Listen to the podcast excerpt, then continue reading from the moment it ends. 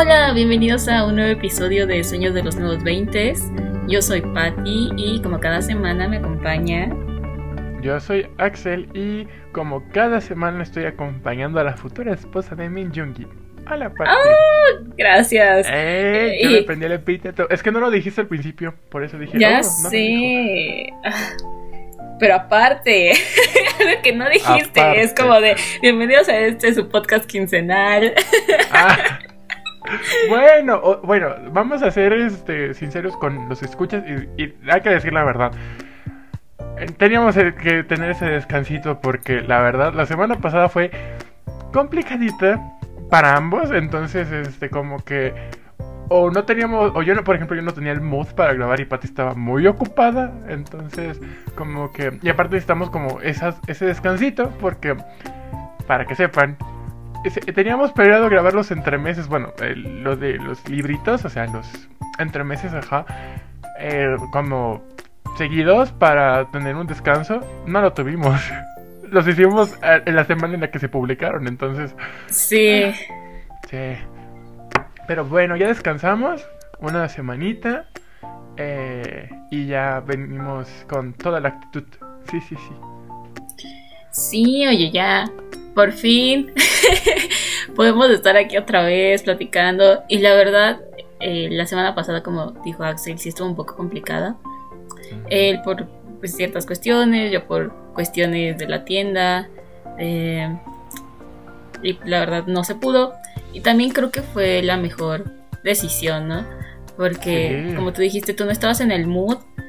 Y pues yo francamente no estaba teniendo tiempo. Y si no iba a ser algo súper cortito. Y también, eh, pues sabemos que este podcast es más para disfrutarlo, ¿no? Ujú. Solamente- no solamente ustedes, sino también nosotros.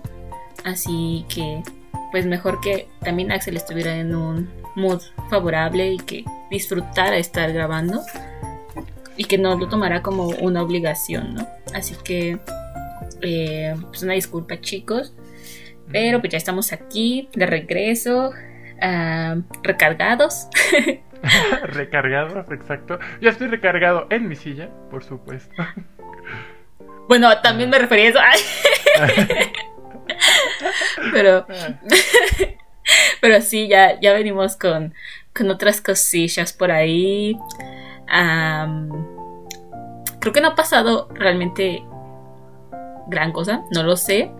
Em, ¿Quieres que em- empezar tú, darling? ¿O quieres que empiece yo? Para que nos cuentes tu semana, bueno, tus semanas, porque fueron dos semanas de las que Dos eh, semanas. sí. Bu- Bueno, I have two things to talk about, ¿ok? Ok. Eh, y, eh, y me gustaría también hablar un poco del libro que estoy en el currently reading. O sea, Ajá. porque, o sea, no es reseña, nada más es como para, para volver a mencionar a la autora de nuevo. Si se dan cuenta, yo también leo muchas autoras, me encanta leerlas, pero eh, a esta autora en específico me encanta. Pero, eh, ¿quieres que ya empiece yo o empiezas tú? Yo no tengo ningún problema con que empieces, así que si quieres, date. Oh my god, thank you so much. I appreciate it. Ah, pues mira, no sé si te acuerdas, darling, que yo, este, bueno, el, episodio pasado de hace dos semanas, yo me andaba quejando de que cancelaron la serie de Drop porque les cayó scam y de hecho hablé como 40 minutos de... Hablamos, de hecho, porque tú también este, apoyaste bastante sobre estos problemas que tienen las este, producciones independientes cuando quieren hacer eh, eh, homenajes y todo este tipo de cosas a otras series u otros este, productos artísticos y que por cuestiones de los derechos y todo como que de repente no es muy posible Eh, pues creo que tú bueno ya te enteraste por mis historias y por cómo me puse la semana pasada pero Drop volvió. Sí sí sí le hicieron, lavado, le hicieron lavado de cara. Se me hace súper, súper chistoso que fue como de... Bueno, le cambiamos el color de amarillo a blanco. A ver si nadie se mete, ¿verdad? Ah, estoy pensando en alguna serie o marca que tenga el, el color blanco. Y es como de... A ver, ¿quién puede entrar a demandar? O sea, ya literal es, es como ponerse así como de... ¿Quién puede demandarlos ahora? Um, Es que es demasiado, o sea, como Sí. lo mencionamos en el episodio anterior, es demasiado esta onda de que registres un color, un color como tuyo, ni siquiera un tono, un Mm. color, o sea, what the fuck. Espero que no haya otra persona o, bueno, compañía, lo que sea, que haya registrado el color blanco, porque sería demasiado, francamente sería... Ah, dude, o sea, lead. Ni siquiera podrías utilizar hojas blancas, ¿no? Básicamente. Ajá, o sea, el color, eh, eh, las hojas de papel, o sea, ¿quién pagará las regalías para que un libro tenga hojas de papel blancas? Yo creo que por eso son color hueso. Ah, ya sí. Ah, Por eso realmente salieron las hojas recicladas que tienen como un colorcito diferente. O sea, para no pagar regalías, chicos, no para ser ecológicos. Sí, sí, sí, sí, sí. Esto es este, esto no es sponsoreado, de una vez decimos. Pero eh, reciclen, reciclen. Em, y ya le hicieron lavado de cara, en lugar de amarillo es blanco. Y ya no ponen el- el- el- los días de la semana. Ahora ponen una cuenta regresiva.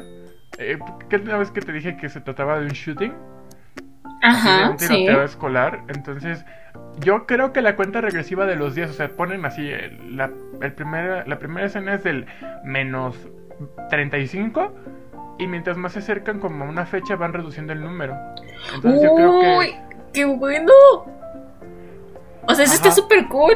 Ah, lo siento, lo siento. Perdón, o sea, me No, refiero no, a lo que estás diciendo. ¿eh? Es que me llama mucho la atención. No sé, me agrada esta onda de que sea en cuenta regresiva. Ándale, ajá. Y que la emoción vaya em, creciendo, ¿no? Con cada, cada episodio que vas viendo que va disminuyendo el tiempo. Sí, ahorita están en los 14. Es como de, ah... Me agrada, me agrada que hayan hecho eso. O sea, creo que eh, estos cambios que están trayendo van a ser para bien, o sea, van a ser muy buenos cambios. Sí, sí, sí, sí. Y, también, bueno, también eh, siento que sí son buenos porque, te agregaron, lo, o sea, dejaron lo de la hora, pero él es más pequeño, está en una esquinita y es como, bueno, o sea, está muy cool eso, ¿sabes? Porque es como eh, respetar hasta cierto punto esa esencia de la serie. O sea, digamos que ahorita lo que pasa es que la serie ya, en lugar de hacer un homenaje a Scam, intenta hacer un producto original.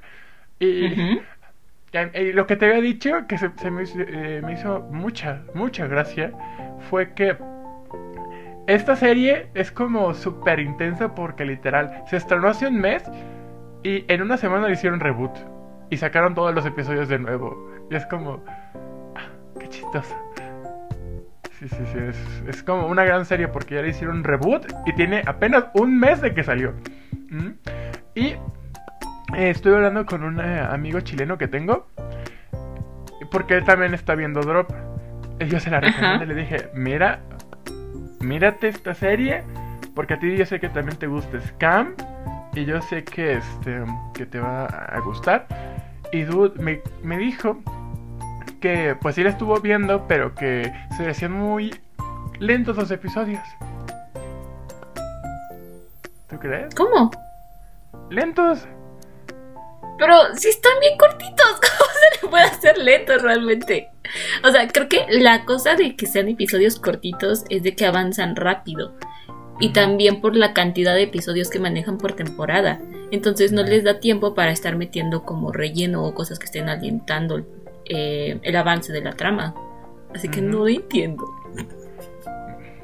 Mira, él me dijo que los diálogos van lento. Yo como de, bueno, o sea, es, o sea, y me, dice, sí, no es que pongo la velocidad de 1.5. Yo como de, está bien, está bien pues si quieres. Porque, o sea, yo personalmente, yo lo que le comentaba es que, mira, ponte en consideración en el hecho de que es una producción independiente. Que de repente mm, quieran poner espacios de silencio porque quieren hacer esto más solemne, quieren hacerlo un poquito más artístico, un poquito más... eh, no sé, no, no es mainstream, sino como kitsch. O sea, algo así como más este... ah, ah, sí, o sea, mamón, por así decirlo, no sé, pues. Entonces, también eso puede influir, ¿no? Pero sí, eh, no sé si, no me ha dicho si le ha gustado o no, porque te digo, solo he visto los primeros cuatro episodios. Eh, pero eh, ya se va a, ya van a seguir eh, sacando los, este, los siguientes episodios que este lunes, o sea, el día en que se publica esto, va, a salir el episodio 6, que dicen por ahí que va a ser el episodio más emocional. Entonces, la próxima semana, tal vez me escuchen diciéndole a Patty como de, ah, estuvo muy bueno, pero todavía no. Listo, yo ya, te, yo ya di mi dosis drop de la semana. Eh, Patty. No sé si quieres. ¿Quieres mi dosis BTS? Sí, ya de una vez, echa tu, dosis oh, oh. BTS. ¿Qué es lo que esperas? Ay, tú dime. tú ya arroja, arroja Jungi, ya dame a tu Jungi, Tei y RM, que vi que fueron los que más estaban activos. En, eh, o sea, lo que más publicaste en Boraje y en tu perfil. Ay, es que. Ay, últimamente estoy teniendo como un conflicto.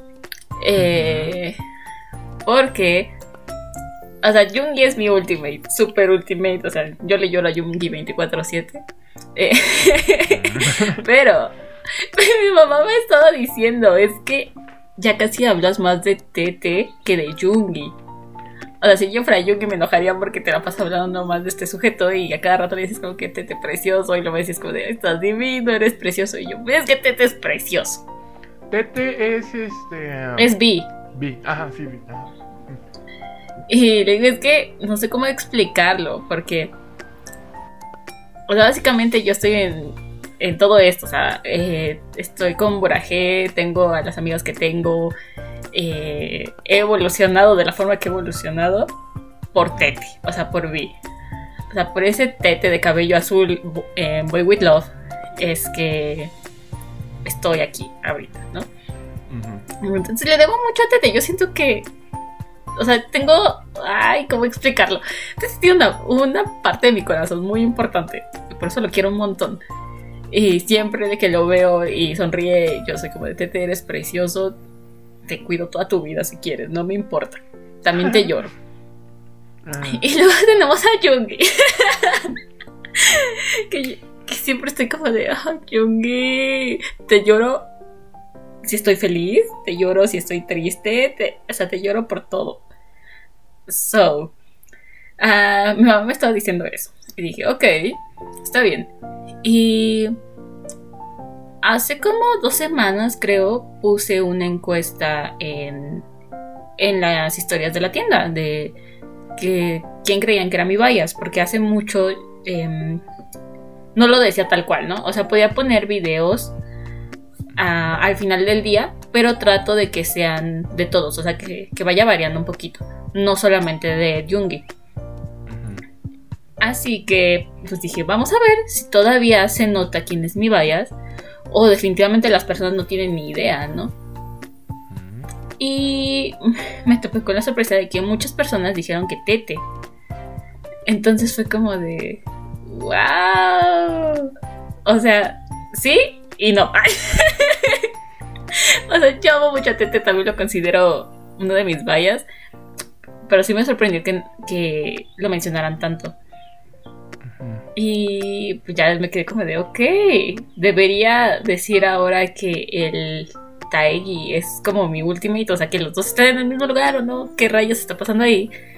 Y justamente eh, ayer estaba en TikTok y me empezaron a salir un montón de videos del Taegi, así de que tipo imagina que estás en una videollamada con Jungi y Jungi está diciendo como que está celoso porque te la pasas hablando de Tete y cosas así y yo shit, o sea, sí hablo mucho de Tete, pero pero no. O sea, el nombre que tengo en mi pulserita es Jungi la persona que tengo en mi fondo de pantalla del celular es Jungi. Eh, al monito que compré tejido, que aún no está listo, es Jungi. So. Me dio mucha curiosidad de eso, de qué onda con TikTok, porque después igual me siguió mandando como de, este, no puedes estar enamorada de dos personas, puedes amar a una y estar enamorada de otra, y yo, déjame en paz TikTok. Ya suéltame, me lastimas. Mejor mándame los videos de las frases más icónicas de Bella Swan en Crepúsculo o algo por el estilo. Porfas, ahí te ah, encargo. Sí, sí, sí. Pero sí me causó como mucha curiosidad esta onda de que neta TikTok también te espía. O sea, yo creía que solamente era Instagram y Facebook, de que lead mencionas algo así, no sé, de casualidad que le vas a ir a comprar alimento a tu perro y en automático te metes a Instagram y los anuncios que te aparecen son de croquetas. Pero no, o sea, TikTok también lo hace y es de... Déjame en paz, TikTok. Pensé que este era mi lugar medio seguro, pero me di cuenta que no. Así que... ¿Qué rayos con, con TikTok? Pero bueno, eh, fuera de eso, yo feliz con mis morritos. Jimin ya hizo live, ya todos hicieron lives. Eh, Jin también. Ya fue la primera reunión de este meet and greet de Bangtan con Army a través de Zoom. estuvo, estuvo muy cool. No sé mucho de lo que dijeron en la reunión, la verdad. Eh, no quise ver contenido filtrado ni ponerme ahí a buscar más porque me voy a sentir muy mal. No sé, me iba a dar eh, tristeza saber que, que no pude estar en esta reunión, ¿no? Así que solamente vi unas cuantas fotos de Jungi con el cabello rosita y, ya, eso fue todo. Pero también en, en esta semana me estuvieron apareciendo muchos TikToks de esta onda de que cierto personaje o qué personajes se están escritos como por mujeres y qué personajes estarían escritos por hombres. No sé si ah, te salió por ahí. Sí, sí, sí, sí, me han salido muchos ese trend. Sí, sí, sí. Y me apareció precisamente por Bangtan. Entonces me causó mucha curiosidad porque era como de quién escribió cada miembro de Bangtan, ¿no? Y era de que a Nam lo escribió una mujer que perdió al amor de su vida estando joven y lo reflejó e-, en Nam y no sé qué, y cosas por el estilo. Oh, eh, ajá, ay no, pero las historias están bien deeps, o sea, es de que, por ejemplo, a Jimin le escribió una bailarina que tuvo un accidente y ya no pudo seguir bailando, entonces de cierta forma su sueño quedó frustrado, así que decidió crear a este otro personaje que pudiera cumplir sus sueños, o sea, los sueños que ella nunca cumplió y por eso creó a Jimin. Fue como de, oh shit. Y con Hobby era algo creo que similar. Con Jungkook era algo de... Eh, lo creó un niño que su hermano falleció o era hijo único y siempre le hizo falta como este hermano que lo acompañara en sus aventuras y que lo protegiera de vez en cuando. cuando sus compañeros de escuela le hacían bullying o algo por el estilo. Y con Jungi era mucho, o sea, generalmente en todos los que me aparecía era... Jungi está escrito por una chica que sufrió depresión, fobia social y ansiedad y simplemente estaba buscando a alguien que, que no la juzgara por nada de lo que hiciera. Así que decidió crear a Jungi, que es como un personaje que no te criticaría por nada y te escucharía y te ayudaría de cierta forma a comprender tus problemas y a tratar de superarlos. Entonces, me causó mucha curiosidad. Igual con Tete, a Tete lo, lo tiraban mucho a la onda de que es una adolescente que está enamorada de los bellos veintes, de los locos veintes y decidió inspirar a Tete como un poco con esa onda y el sentimiento de, de la bohemia. Y yo, ok, sí puedo ver a Tete en esa época. Pero, no sé, me sorprendió mucho ver como todo lo demás que estaban tratando de reflejar en, cada uno de los miembros, ¿no? O sea, con Jungi sí lo puedo ver, ver, venir, o sea, sí lo voy a venir, porque sabemos que eh, Jungi tuvo como, bueno, todavía tiene ciertos conflictos eh, con los temas de ansiedad, depresión y fobia social, toda esta onda. Pero los demás, por ejemplo, con Jimin, porque a Jimin también le metían mucho eh, de que fue escrito por ya fuera un hombre o una mujer que tuvo problemas alimenticios.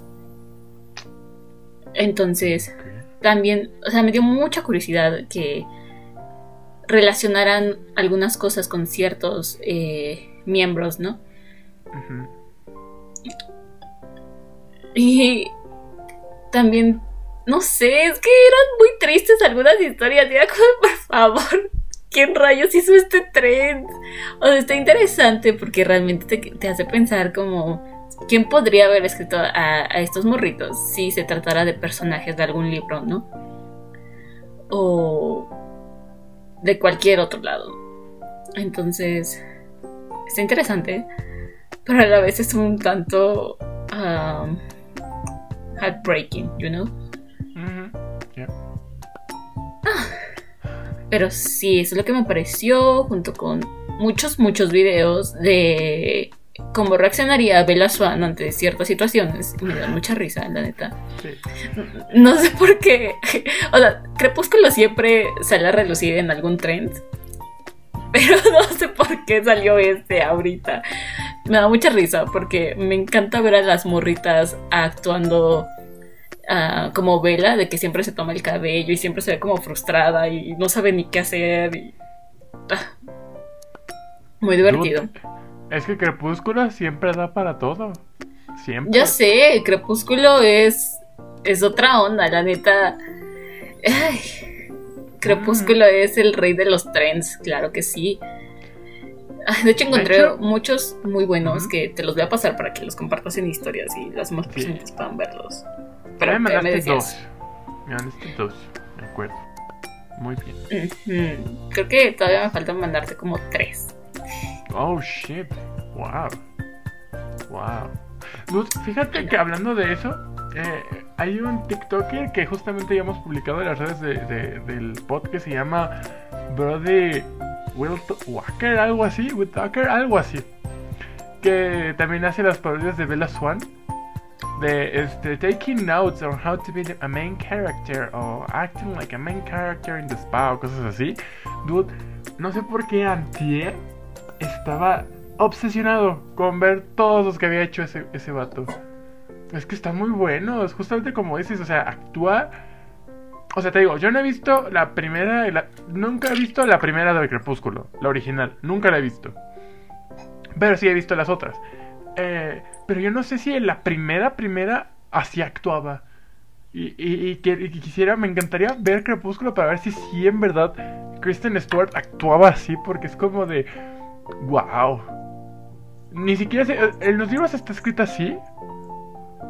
O sea, ¿así actuaba en los Eh, libros? No te puedo decir del, de todos los libros porque solamente leí el último, Ok. pero de su actuación, o sea, la, actuación de Kristen, puedo decir que sí. O sea, esta onda de que se sujetaba el pelo de tal forma y cómo eh, movía como las manos y los ojos y esta onda, sí es cierto. Pero también tenemos que tener en cuenta que si nos vamos a las versiones originales, o sea, no las dobladas ni nada por el estilo, los guiones, o sea, las partes que le tocaba decir también eran como de what the fuck, ¿qué onda con Bella? O sea, neta, Bella era todo personaje. Desde la forma en que contestaba hasta la forma en que respiraba, me cae. Mm, los libros de Crepúsculo están narrados en primera persona, ¿verdad? Algo así recuerdo, porque te digo, me prestaron el primero y lo empecé a leer. Sí, está en Sí, primera persona, ¿verdad? Sí, está en primera persona, porque de hecho al inicio es esta onda de nunca me había detenido a pensar en cómo iba a morir, Ajá. que es como inicia el- la primera película. Mm. Ah. Ay, este crepúsculo nunca deja de dar. Nunca, nunca. Fue un granito, ¿sabes? De repente mucho, mucho hombre, eh, hombre con O sin H y con V, Con desestima N y mucho- V. Ajá. FIFAs también. Dude, eh, eh, cuando escuché el término de FIFAs, flipé porque fue como de sí. Ese es el término exacto para describir ese tipo de hombres. Mucho FIFA. Dude, es que mucho FIFA desestima eh, Crepúsculo y es como de, güey. O sea, porque dicen, no, creo que ya lo- esto ya lo he comentado antes. Estoy seguro que ya lo he comentado antes. Pero lo voy a volver a decir. Eh, de repente se desestima mucho porque dicen así de no, es que Drácula, este, ¿cómo creen que le hacen eso a la imagen del vampiro? Y cómo creen que van a ser este, adolescentes y que no sé qué. Tú, tú leíste Drácula, ¿no? Ya. Eh, y digamos que o sea, Drácula hasta cierto punto también es una historia de amor. ¿No? Entonces es como de, güey, o sea, ¿quién vergas te dio, eh, te puso, o sea, a ver, FIFAs, ¿quién te puso o quién te dijo que los vampiros tienen que ser como tú me los pintas, ¿no? Porque, o sea, Patty, aquí presente, ya leyó, leyó Drácula. Y hasta cierto punto es una historia de amor. O sea, ¿cómo crees que puedes empezar a desestimar una saga con base a unos argumentos de tipo, ah, es que desestimas o deslegitimizas, deslegitimizas o como se, como se diga, la imagen del vampiro cuando la que popularizó la imagen del vampiro fue Bram Stoker, bueno, el escritor, y la historia es una historia de amor. O sea, qué... ¿Qué onda, no? Con eso, ¿no? Eh, y te puedo asegurar que incluso los personajes de Drácula también pueden ser eh, igual o similares a los que hizo Stephanie Meyer. O sea, Sí, o sea, ya lo mencionamos cuando fue esta reseña, bueno, media reseña de, Drácula, de que había partes que realmente también eh, eran un tanto ridículas, ¿no? Y que realmente eran muy risibles. Así que sí, no, no entiendo por qué este afán de criticar a Crepúsculo si existe una figura vampírica y obviamente el esquema que manejan en Crepúsculo no va a funcionar con los comportamientos de la época en que estaba Drácula y Drácula tampoco funcionaría como tal con los comportamientos que se manejan en, Crepúsculo. O sea, no atiende a la época, básicamente, ¿no? Así que, pues simplemente evolucionó la figura del vampiro y creo que lo hizo de una forma aceptable. O sea, uh, si tú dices, como tú lo dices, es, es una historia de amor también. Y si te ponen a este Drácula, o sea, el Drácula original, al de Bram Stoker, a la figura así como se describe en el libro de este hombre muy pálido, muy frío, con nariz aguileña, con unos labios excesivamente rojos, eh, que tiene una mirada que realmente da miedo. Y si no mal recuerdo, también mencionan esta onda de las orejas puntiagudas y también cierto vello, cantidad de vello en el cuerpo. Tú se lo pones en un libro a una morrita de 13, 14, 15 años en la actualidad no lo va a ver como su, protagonista para idealizar una vida o una relación con este sujeto. Así que solamente lo, lo evolucionaron, lo cambiaron un poco.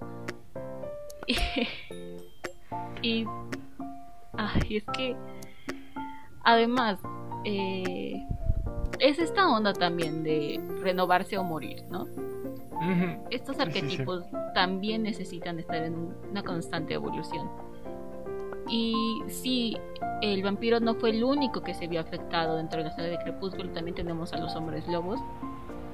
Y también creo que Crepúsculo nos da algo interesante dentro del arquetipo de los vampiros, que es este tema de la organización, de las estructuras, cómo se rige esta...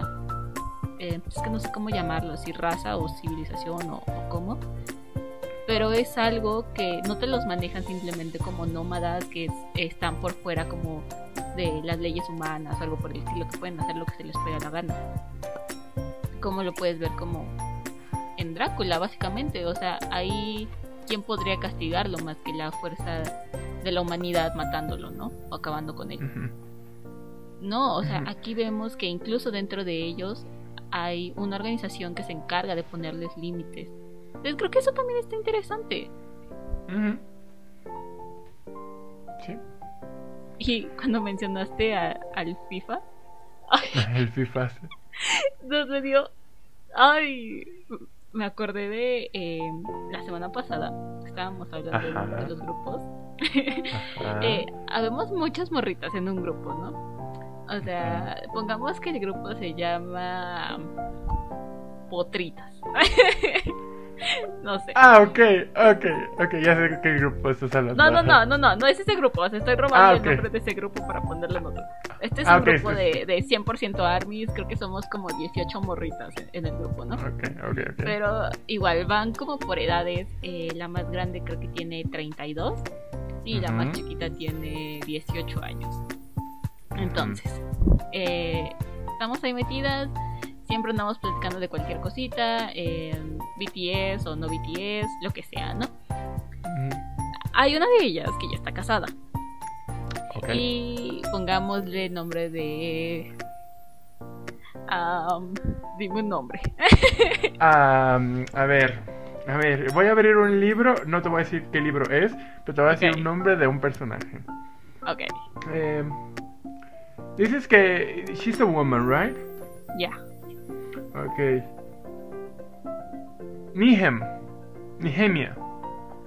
Nihimia. ¡Ah! ay! Ah, you know that, right? Ya. Okay. Ah, ok, Nihimia. Ella ya está casada, ¿no? Okay. Eh, a su esposo no, no le vamos a poner nombre porque será el FIFAS. El FIFA. Ok, oh, oh shit, el FIFA. oh, oh, no sé qué esperar de esta historia. Ok. Pero, ok. Eh, Nihimia nos estaba, estábamos hablando así como tranquilo, como todos los días. Y de repente nos dice como que se acaba de pelear con su esposo. ¿Por qué? No nos dijo. Simplemente que estaba peleándose con su esposo. Y que en esta onda de andar peleando le, le dijo: Nam nunca me trataría así. Nam es RM de BTS, ¿no? Ujú, ujú. Para esto. Ella empezó siendo Jungkook Bicep, pero pues ahora ya es más Namjoon RM. Bicep. Ajá, sí, Ajá, de RM. yes. Ujú. Y- A good choice, eh. A good choice. I know. Ujú. Ya. y eso fue lo que le dijo a su esposo, ¿no? Que, que Namjoon nunca la trataría así. su esposo que se sacó de pedo al inicio. Y después le dijo como de... Para empezar, Namjoon nunca te haría caso. Y yo como de... ¡The The audacity! audacity. The audacity. Ajá, Wow. y, le- y ella le dijo como de, porque él es gay y solamente le gustan los hombres. y yo, no puede ser. ¿Qué Ah, rayos what? con estos sujetos de siempre poner como de... sean morros de boy bands, ah, es que son gays. O sea, siempre, siempre, siempre, sea la banda que sea, no falta el sujeto que es como de... Porque están... Porque se cuidan el rostro, porque están muy guapos o muy lindos, son gays. Ah, I mean, Entonces dije... típica no, mentalidad de FIFA. Típica Sí, mentalidad entonces me FIFA. quedé con cara de no puede ser. Pero dije, ok, whatever. Y ya, entonces ya le está diciendo que es como que no puedo creer en serio que haya dicho eso, pero pues, o sea, entiendo porque él bien sabe que Navion nunca haría eso. Y Navion es como un estándar de hombre perfecto en este mundo. Y claro que sí, amiga. Y ya todos le estábamos diciendo como que obviamente Navion nunca haría eso. Eh, no sabíamos realmente qué es lo que le dijo su esposo, simplemente sabemos que Navion nunca trataría mal como a nadie, ujú. Y pues ya, dice que se metió a, a su recámara y que de repente escuchó como su esposo le subió el volumen a la tele para que escuchara que estaba viendo el fútbol. Y dice, mi marido, el FIFA. Claro que sí, chicas, mi marido, el FIFA. Entonces mucha risa. Con esta persona. Y justo ahorita que mencionaste lo de FIFA, me acordé y dije, ay, ay, ay, estos sujetos. Dude, es que es súper. eh, eh, eh, yo solamente le voy a decir porque donde yo este, escuché por primera vez ese término. Estaba en TikTok, you know, eh, holy TikTok, Of course, ya. eh, of course. Y de repente me salió una canción cantada por un dinosaurio de juguete que decía: Hay un FIFAs en mis menciones, todo este. ¿Cómo? Todo. No sé qué hijo don. O sea, creo que su opinión me importa, pero, o sea. No sé, o sea, le dices luego: Me vale mucha verga. Me vale tu opinión, tu cola huele a mierda y también tu opinión, algo así. Y fue como de, dude, yo tengo que saber qué vergas es un FIFAs. Y ya fue como de, ah, heterosexual promedio. Ok, bye. Y fue como de, ok, sí, I get it. Porque, dude, es que, dude, tengo primos que no es por decirles FIFAs, pero, por ejemplo, no sé, llevo el Switch, ¿no? A la casa de mis abuelos cuando todavía había reuniones, ¿no? Porque COVID. Llevo el Switch, tengo primos que me preguntan, oye, ¿y ese tiene FIFA? ¿O tienes el FIFA? Y yo como de, güey. O sea, es Nintendo. No. Yo no tengo... Bueno, yo solamente tengo un FIFA. ¿Ok? En, en mi Xbox. Pero voy a decir porque venía incluido en, la consola y literal solo lo jugué una vez. Me aburrió y fue como de, no. Bye. Eh, denme otra cosa, ¿no? Denme Halo o Horizon of Rome, no sé, algo, ¿no? Dude, es que neta. ¿Qué, ¿Qué tiene el hombre con FIFA? También eso yo no lo entiendo. Está súper aburrido esa madre. Pero bueno, no voy a juzgar este. No voy a juzgar. Eh, hombre heterosexual promedio FIFA. Si te gusta el FIFA, eh, considera ir a terapia. Nada más diré eso. ah, ah, ah, pinches FIFAs. Pero bueno, entonces su esposo el FIFAs. Su esposo el FIFA, sí. Así Su nos esposo el. FIFA. Me dio mucha risa, la verdad. Fue como de, no puede ser, su esposo el FIFA. Mm, Ya esa plática terminó con chicas, recuerden no casarse, a menos de que sea un BTS o alguien muy parecido a un O sea, sí, vámonos a Seúl. Eh. Sí, nada más para ir por un BTS y luego de regreso. O sea, ¿a dónde? No lo sé, pero no a Seúl, definitivamente. No me llama la atención quedarme a vivir en Corea del Sur. neta. A mí tampoco. Ay. Ay, también, bueno, algo que hice en la semana, ahorita me acordé, fue ver la clausura de los Juegos Olímpicos. Ah, sí es cierto, estuvieron los Juegos Olímpicos. Nunca lo hablamos, nunca lo mencionamos. Ese tema como que se nos resbaló. ¿Tú los viste? No. O sea, para ser franca, yo no soy mucho de ver los Olímpicos. La única vez que vi como los Olímpicos así medio de forma decente fue los de Londres. En primer lugar, Mm, Porque- Of course, Londres. Este, porque One Direction abrió, cerró la ceremonia de inauguración, algo por el estilo, estuvieron ahí. Ah, Y número dos, porque Londres. Exacto, Londres, I mean. o sea, solo por eso, la verdad. Y de ahí en fuera, si llego a ver algo de los Olímpicos, nada más las disciplinas que llego ¿Te a gustan? ver. Ajá, sí, sí, sí. Son gimnasia y clavados. O sea, son como las que más me agradan, ya sea en versión femenil o varonil, no importa. Son como las que más puedo estar ahí al pendiente. Pero esta vez definitivamente no vi ninguna. Anda bien perdida y también... eh, pues ya no soy como de andar viendo tele, la neta. Así que ni siquiera sabía a qué hora eran las competencias. Sí supe que algunas eran como en la madrugada o algo por el estilo, por cuestiones de diferencia horaria. Y ya hasta después medio me enteraba de algunas cosas como de eh, que algunos de los deportistas, por ejemplo Rommel, que ya fueron sus últimos Juegos Olímpicos, ah, esta, la gimnasta Alexa. También Alexa que- Moreno. Ajá, quedó en cuarto lugar, si no me recuerdo. Que muchos estaban diciendo precisamente que le habían robado el bronce. Y sí, ya después viendo la competencia, eh, estoy un poco de acuerdo, sí. Eh, creo que lo hizo muy bien Alexa. Así que, qué pena que no haya ganado su medalla de bronce. Y creo que eso es todo. Bueno, también vi, eh, si no mal recuerdo, es una mexicana en tiro con arco, que también fue muy bien. Sí. Eso y un poco de también una, una chica surcoreana, igual en tiro con arco, que hubo un lío en su país porque la declararon feminista solamente por traer el cabello corto, ¿no? Mm.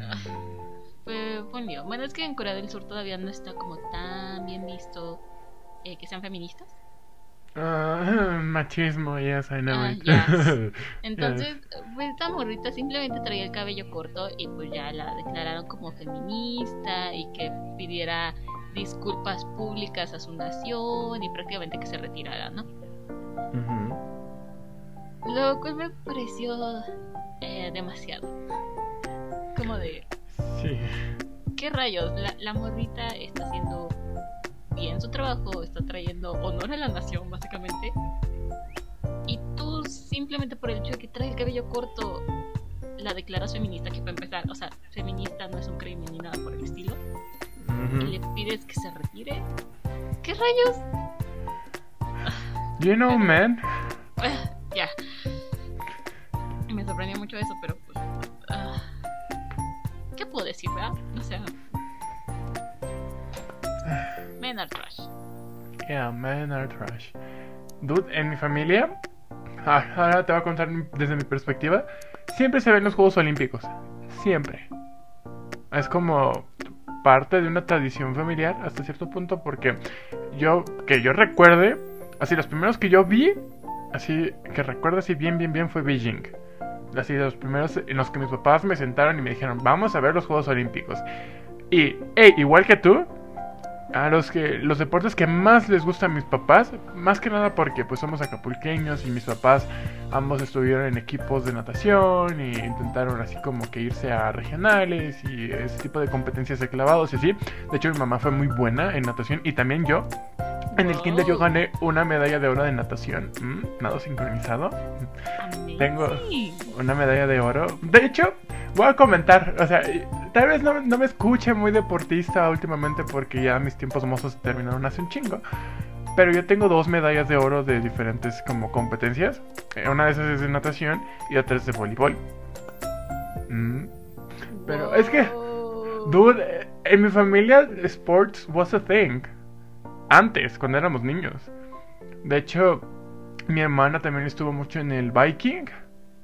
Así en andar en la bicicleta y así. Yo, yo pues yo era, yo, yo era, yo siempre me dije que yo era un sireno porque a mí me encantaba el mar. Entonces como que cada uno se fue por su lado. Pero ahorita pues ya por COVID y por el que la vida, pues ya no hacemos tanto deporte. Pero sí veíamos las olimpiadas y, y también natación, clavados, todo lo que tenía una alberca, lo veíamos completo. Yeah, it was a thing. Sports was a thing in my family. Qué interesante. O sea, está muy chido que cada uno tuviera como su disciplina. O sea, tú tenías dos y tu hermana una. Eso me parece muy cool. Y que tus papás también tuvieran una, ¿no? Sí, mi mamá, mi mamá jugó voleibol también. O sea, creo que como que cada, o sea, yo por ejemplo emulé mucho los deportes que hacía mi mamá. Y mi, mi- no sé qué, o sea, según yo mi papá también hacía que clavados y todo eso, pero pues también mi papá sabe andar en bicicleta, entonces también por ahí mi hermana pudo haber sacado eso de mi papá. Sí, está, está interesante eso. Yo nunca tuve como un deporte en especial. o sea, eh, más pequeña me gustaba como hacer cosas al aire libre, pero nunca tuve un deporte así de que biking o eh, voleibol, baloncesto, o sea, nada por el estilo. Eh, no sé nadar. Mientras estaba aprendiendo casi me ahogo dos veces. Oh. Eh, le tengo fobia a las grandes cuerpos de agua. o sea, yo nunca podría viajar en un barco porque me muero ahí. O sea, albercas no tengo problema, me puedo meter. Pero mar, ríos grandes, océano, no thank you. Yes, Oh shit. I know. Wow. Wow. Sí, así que tampoco puedo decir que la natación es lo mío, ¿verdad? Y los clavados pues, tampoco. Ay. Solo diré que de estas, de estas Olimpiadas solo voy a decir una cosa rescatable y ya pasaremos después. O sea, voy a dejar que la gente se haga la imaginación. Solo diré Tom Daly. Daly. Ya. todo. Uy, Ya, ya, ya, ya, ya. Dude. Shh, ya. está bien. Tom está bien, Daly, ya, ya. ya, no diré más. Dude. Ah. I got. No digas más. Pero bueno. Ya, no diría más. No diría más. Ah, but yes. ¿Quieres hab- hablar de algo más que te haya pasado en tu semanita? Mm, ah, pues el domingo tuvimos esta onda de, de películas con Ceci Ok. y Pilar. Y ahora nos tocó ver una película que Pilar eligió que es Durante la tormenta. Es una película española. Mm, no me suena. No, ah, es original de Netflix, si no me recuerdo. Ok. Eh, está interesante y es un poco predecible. No le recomiendo al 100%. Ok, why? Ay, es que inicia muy bien la película. O sea, eh, la trama es básicamente que cada 20 años prácticamente hay como una tormenta. eh, una tormenta eléctrica que dura cerca de 72 horas, algo así. Y no sé exactamente qué onda, qué es lo que tiene que ver la tormenta, qué rayos, pero logra abrir como un puente espacio ¿Dimensional? temporal. Ah, ah, ok. espacio temporal. Entonces, tenemos como a dos familias que viven en la misma casa, pero en años diferentes, ¿no? Tenemos por un lado a una madre soltera con su hijo que viven en esta casita en los años de 1980. El niño tiene como 12 años. Y después en los 2015, 18, algo por el estilo, esta nueva familia que se está mudando a la misma casa, que es un matrimonio con su hija de 8 años. Están tranquilos, sea, acaban de llegar a la casa, ven lo de la tormenta, pero pues no, no hay más. Y les dicen am- su amigo que de estos sujetos del matrimonio que algo así pasó hace unos años atrás y que él lo recuerda muy bien porque justamente eh, ese día que la tormenta estuvo como más fuerte se murió su mejor amigo que era el niño que vivía en esa casa, ¿no? O sea, el niño de 12 años que su madre era madre soltera. Porque se supone que ese día el niño vio como eh, asesinaron a su vecina. O sea, el matrimonio que vivía en la casa de enfrente. El señor mató a su esposa, el niño escuchó los gritos y fue a ver. O sea, él no pensó que lo estuvieran matando ni nada por el estilo, pensó que había pasado un accidente o algo así. Entonces fue a checar, el señor se dio cuenta de que lo había visto, lo persiguió para tratar como de detenerlo y justo cuando iba cruzando la calle un auto lo atropelló y pues el niño murió, ¿no? Oh shit, pasó eso suena muy rudo. I know, pasó justo ese día eh, en que estaba la tormenta más fuerte, ¿no? O sea, la tormenta como que acaba de, re- de regresar y de empezar y pues, toda esta onda, ¿no? Pero pues bueno. Eh, pues obviamente la nueva familia como que se medio paniquea porque es como de oh my god, qué creepy. Eh, pero bueno. Y pues ya, se van a dormir, todo tranquilo. Y de repente eh, la morrita, la, la esposa se despierta porque está escuchando como que hay una transmisión en la tele. Se levanta, va a ver y justamente están las noticias, pero de eh, los ochentas en que están diciendo de que el muro de Berlín acaba de ser eh, derribado, ¿no? Y le llama mucho la atención porque es como de ¿por qué está pasando esto? O sea, esto ni siquiera es de nuestro año, ya tiene un montón de años. ¿Qué rayos? Porque aparte era una de estas teles viejitas que ya no deberían tener señal. Y pues ya de repente como que se prende la videocasetera y ve al niño, al niño que vivía en esa casa antes. Entonces eh, ella pues más o menos como que lo reconoce, eh, logra entender que este es el niño que va a morir y justamente logra captar como los gritos de la señora esta que está siendo asesinada por su esposo porque te digo, está como ahí medio raro. O sea, hay muchos años de diferencia, pero es básicamente como el mismo día. Ambos pueden escucharse, pueden verse a través de la tele. Y la señora le dice que, que no vaya a ver qué es lo que está pasando con su vecino, porque si sale él va a morir. El niño obviamente queda asustado, pero le hace caso. Ok. Y se espera un momento. Luego sí va a, a la casa, se da cuenta como de que la esposa está, está muerta, ve al señor, se echa a correr, pero justamente cuando va llegando a la calle recuerda lo que le dice esta morra de que lo atropellan, entonces se queda parado, espera un momento, pasa el coche que se suponía lo iba a atropellar y él se salva. Ok.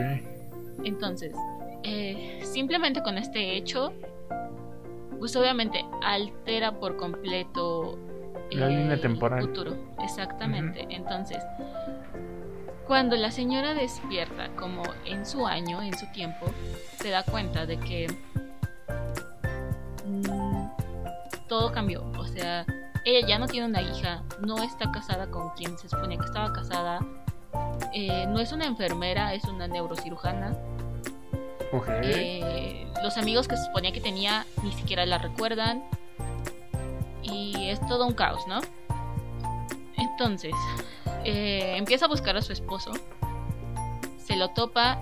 No es su esposo, obviamente. Este sujeto está casado con otra señora. Va a buscar a su hija, pero pues obviamente, si el sujeto este no es su esposo, pues su, hija no existe. Aún así la va a buscar al colegio. Obviamente, no existe la niña. Nadie la recuerda. eh, no la recuerdan a ella. Nada por el estilo. Sigue buscando. Resulta que no vive donde ella recordaba que vivía. Eh, se topa con un policía que la empieza a medio ayudar y también le dice como que es que no hay registros de que haya tenido una hija o de que haya estado casada con este sujeto. Eh, no vives ahí, vives en este otro lado. Y ella le empieza a medio contar qué es lo que pasó pero pues obviamente el sujetito este pues no le puede creer al 100%, ¿no? Digo, es obvio, si alguien te dice es que salvo un niño de hace 30 años y pues hoy despierta no tengo hija, es como de what the fuck. Pero, pues es lo que le está pasando. Así que empieza como esta onda de la, de la señora de al menos buscar al niño, porque sabe que sobrevivió, que el niño no murió, así que quiere encontrarlo para ver si encontrándolo o algo pueden medio averiguar cómo regresar a su hija a la vida. Entonces está un poco está buena. El inicio ya después empieza a volver un tanto predecible. Y al final si te quedas con cara de what the fuck, ¿qué pasó aquí? O sea, no porque el final se ha fumado, sino porque desde mi punto de vista es un tanto am, ridículo. Ok. Ok. Sí, eh, no les voy a decir al final porque si les llamó la atención por esta onda de eh, el espacio-tiempo y esta conexión, lo que sea. Pues digo, está muy buena. También está muy buena esta onda del crimen que hay de eh, el sujeto, el vecino que mató a la esposa y los cómplices y cómo fue que lo taparon y cómo nadie se da cuenta hasta muchos años después y cómo es que terminan resolviendo el crimen, todo esto. Está muy buena esa parte. Pero eh, sí, no fue la mejor película que he visto. Am, pero bueno, vimos esa película. Estuvo, estuvo interesante. Hubo una parte que medio le asqueó a Ceci. Y pues ya. Al final fue como de, ok, se veía venir, estuvo buena, pero pues sí, hubo algunas partes predecibles. Eh, algo que me comentó mi hermano es que le choqueó mucho al inicio como la estética. Me dice, es que te das cuenta que parece una película americana, pero las voces están en castellano. Entonces, parecía que estamos viendo una película americana, pero doblada al castellano. Y Es que la como, como la cuentas, sí, este, sí suena mucho a una producción americana. Sí, y, o sea, yo, yo no me había detenido a pensar en eso. Eh, Yo nada más estaba como enfocada en las voces, porque a, a mí no me parece muy agradable el acento. Ok. Entonces yo, yo estaba como de, oh, no puede ser. Y no me había percatado como de la imagen ni nada. Ya hasta después de que me dijo mi hermano, dije, no manches, sí es cierto. O sea, sí, lo que tú dices, la trama no parece muy española. eh, los visuales que maneja tampoco. Es que. Sí, no, no, no. O sea, es como algo raro. Está, está buena, les digo que está buena, pero. Es algo peculiar, lo llamaré. Ok. Eh, la encuentran en Netflix, está interesante, creo que dura como una hora y media. O Ah, está dos. cortita. Ah, bueno, si son dos horas, para mí eso ya no es cortito. Bueno, algo así. Wow. Eh, la verdad se te Ajá. va rápido. Se, se va rápida la película. Y, y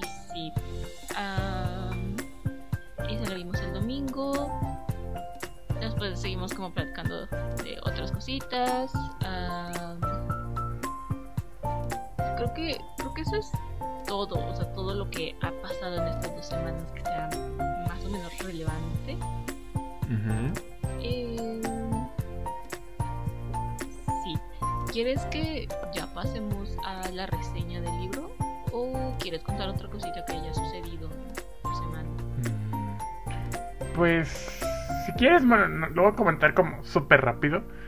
Eh, ahorita he estado mm, recuperando algunas lecturas que tuve que dejar por escuela o por otras cosas.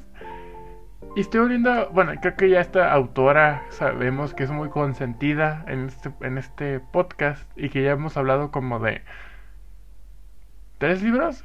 ¿O ¿Cuántos? Bueno, eh, ¿como cuántos libros de, de cuántos libros de Ibersonario hemos hablado ahorita? Fuegos, Alexis y ya. Sí. ¿Sí? Ah, bueno, pues vamos a hablar de un tercero. No, no es cierto. Porque hace falta. Es- es- nunca nos cansamos. Como dice aquí este el señor Dominic Auri, eh, si leen, querrán releer, jamás nos cansamos de Yurcenar. Y es que es cierto, yo nunca me cansaré de esta señora, la amo, la adoro. Y estaba leyendo el segundo libro de. Bueno, es que tiene una trilogía de libros que se llama El laberinto del mundo, que es su autobiografía. Y estoy leyendo la mitad. Bueno, ya voy, ya voy a terminar. Estoy como a 40 páginas de terminar el segundo libro. Y dude, el chisme. O sea, nada más con leer estos chismes de privilegiados blancos europeos es como de. Ah, sí, dame más. No sé si tú. tú a, a ti, Pati, ¿te gusta leer autobiografías? Me llama la atención la autobiografía. Ok. Realmente no he leído muchas. Creo que eh, las únicas que he leído son. Pues que leí una de Van Gogh, pero no creo que sea autobiografía como tal. Ajá, es de. este, creo que lo escribió Stephen Swart. Stephen Zweig. Sí. Esa, el de. Ay, ¿cómo es? Aquí tengo el libro. Eh, el mundo del ayer, ¿leíste? No, es. pues se llama así. ¿Fouché? no recuerdo. ¿Fouché? No recuerdo que es de Van Gogh y es escrita Ok. por él. Entonces, Ah, ok. no, no lo recuerdo. Pero creo que es la única que he leído. ¿A poco Zweig tiene, tiene de Van Gogh? Oh my god, necesito Sí. leer eso. Yo solamente he leído la de Fouché. Muy buena, está muy, muy buena. Déjame la busco. Oh my god. Sí, sí, sí, Eh. mándamela si tienes en PDF. Oh my god. Ajá. Creo que sí la debería de tener por ahí en PDF. Creo. Ok, ok. No estoy segura. Pero la voy a buscar. Ay, a ver. Este Van Gogh. Oh my god. Dime Es que- más estoy pensando que es él. Es que Stefan Zweig he leído, o sea, bueno, yo tengo tres libros de él, sí, tres o cuatro, y literal tengo una... Es que justamente me, me hace ruido que sea Zweig, porque él sí se dedicó mucho a hacer la biografía de muchos personajes de la historia muy, muy importantes. Y yo no sabía de la de Van Gogh, o sea, solamente leí de la de Fouché, y tengo a este, Momentos Estelares de la Humanidad, y tengo este, El Mundo del Ayer, que es su, su autobiografía, pero no, no sabía que, que había escrito de Van Gogh. Porque, po-. Ajá.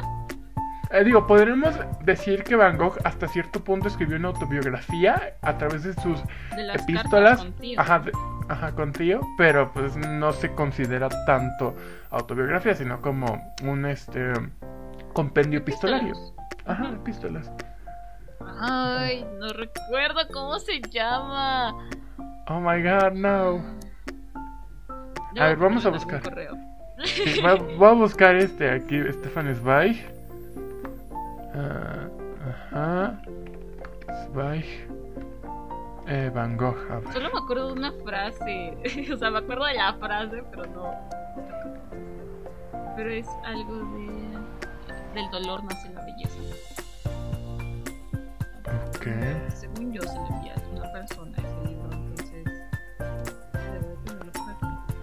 Es que aquí todo es, eh, o sea, cuando busco Stefan Zweig y pongo Van Gogh, solo me dice así de The Letters of Vincent Van Gogh. Y es como de, "Ah, ya las tengo, gracias. Gracias Amazon, pero ya la compré. Ya las tengo aquí. Ay, du- te dije que lloré cuando leí esas cartas. Es que. Ay, ¿cómo no llorar Sí. con ella? o sea. mm, Van Gogh es como. Es un, era un pan de Dios. Era como Sí. de, solo te, solo te quiero abrazar. O sea, ah. Sí, sí, Cuando sí, fuimos a ver eh, la película, la de Cartas a. Van Gogh, oh, dude, me rompió todo mi corazón. Fue como de no. Este mundo no merecía Van Gogh, definitivamente. No, no, no. O sea, eso de que solamente vendió una pintura o el hecho de que... Eh, sí, o sea, de que el mundo le debe tanto a Van Gogh y pensar que el pobre hombre eh, dejó este mundo con una desilusión grande, o sea, viendo, o sea, que solamente, digo, había vendido una pintura que no, o sea, que su arte nomás no pegaba, o sea, fue como, ah, pobre Van Gogh. Oh, ya lo encontré. No, no es, no es Zweig. Lo siento, ver, me equivoqué. Oh my god. Es ¿quién es? de Irving Stone y se llama El anhelo de vivir. Stone. Ah, ya encontré. Anhelo de vivir. Muy Ok. bueno. Y sí, ya también encontré el PDF. Ay, no está disponible. Ah, es, ya estoy poniéndome en Amazon. A ver, voy a buscar. Dude, a ver, voy a buscar en Barnes Noble. A ver si lo venden. Déjame, a ver. Y si lo venden, dude, voy a hacer ya la lista de. A ver. Irving Stone. eh, ¿Cómo se Lost for Life. A ver. Vamos a buscarlo aquí. Y aquí haciendo la lista. A ver. en medio podcast eh, vamos a meternos a Barnes Noble. No nos sponsorea, pero pues. Eh, dude, sí lo tienen. Sí lo tienen. Ah, y, y cuesta 19 dólares. Sí, sí vale la pena. Wow, ¿tú, sí, ¿Tú sí la leíste? ¿Sí vale la pena? Está muy bueno. Ok, Está vamos a comprarlo. Ya, ya, ya voy, ya estoy haciendo, ya voy a anotarlo de una vez. Ah, Pero bueno, regresando a Yursenar porque nos, este, nos distanciamos un poquito. Dude, está muy bueno. Eh, bueno, lo que llevo de- del segundo libro. El primero me había encantado, pero ¿sabes qué pasa? No, no voy a hacer reseña tal cual, pero voy a más o menos decir de qué trata. Digamos que los primeros dos libros, por como yo lo estoy viendo, va, por ejemplo, el primer libro va a tratar sobre, o sea, es que lo fascinante es que es autobiografía, pero nunca habla de ella. Ok. Entonces el primer libro trata de su familia materna. Y es, un, es una delicia eh, la forma en la que habla de su madre, de, de la familia de su madre y todo. O sea, porque hace el rastreo hasta 1400, se va hasta como el 1400. Y dice, ok, mi familia, eh, lo más que pude llegar de lejos es hasta el 1400. Y te voy a contar toda esa historia hasta que yo nací. Y literal, el final del primer libro, cuando dice así de, o sea, es maravilloso. O sea, ese- voy a decir el final porque, pues, o sea, sorry. No es spoiler porque, pues, ya la, la autora ya vivió, ya murió, ya todo. Eh, eh, el literal, el final del primer libro es como de. Y de entonces, Fernand, que sí se llama, o sea, su madre, se sienta en la playa, llega el perro y se y, o sea, él empieza a acariciar y todo, o sea, el perro de la familia empieza a acariciar y entonces ve el cielo y en ese momento mi rostro se dibuja en la pantalla del tiempo y es como de Güey. Ay, Yursenar, eres tan maravillosa. O sea, digamos que o sea, la primera parte del primer libro es el parto, ¿no? O sea, el momento en el que nace Yursenar, pero ya después se va a hacer el rastreo de su familia materna. Y en el segundo libro es de la familia paterna. Y dude, los desmadres que hizo el padre de Yursenar es como de, oh my god, Don, usted es el prototipo del FIFAs. dude, tuvo como tres esposas se fue, o sea, dimitió del ejército francés. Este, se fue a Inglaterra, tuvo una esposa, este, ahí clandestina y vivieron, vivió siete años allá. Es un desmadre. Está muy bueno. Y si ya quiero leer. El tercero se llama Que la eternidad. Y el problema, ¿sabes qué pasa con ese tercero? Es que, al igual que Proust, no lo terminó. No. Sí, eso pasó. ¿Por qué nunca? ¿Por qué no termina? Ya sé. Dice, por lo que leí, dicen que solo le faltó 50 páginas y que el último capítulo no está inconcluso. O sea, que sí lo logró terminar.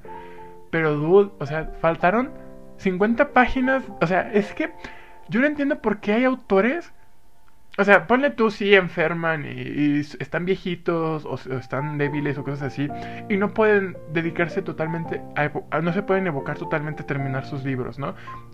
Le pasó a Proust, le pasó a Yursenar, no sé si Virginia Woolf dejó algún texto como en a la mitad o nunca se publicó. Eh, a Van Gogh incluso, ¿no? O sea, sus cartas solamente quedó eso de su escritura. O sea, pero es, muy común, ¿no? Que estos grandes autores no logren terminar sus obras. Siempre ah, pasa. No sé, no sé, me acuerdo otros ejemplos además de esos tres que dije. ¿Habrá uno más que haya dejado su obra inconclusa? Bueno, tal vez George R. R. Martin, ¿verdad? El autor de Juego de Tronos. Probablemente ¿Quién sabe si lo que pase también con Cassandra Clare a este paso. Ajá. No estamos diciéndole la muerte a nadie, nada más como estamos viendo, como lo estamos viendo. Sí, pero sí, dude. Este. Yursenar, te amo.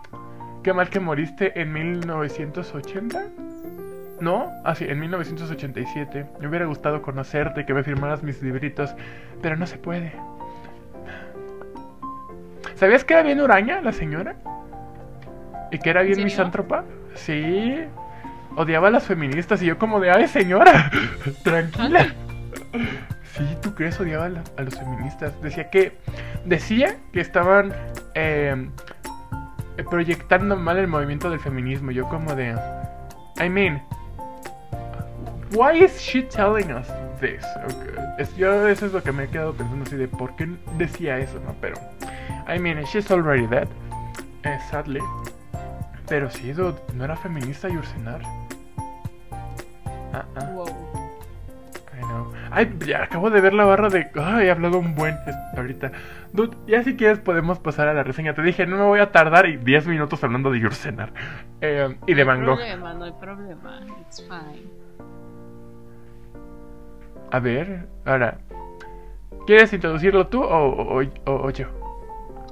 Pues tú porque tú la vas a hacer. Ah, bueno. digo, tú la vas a hacer.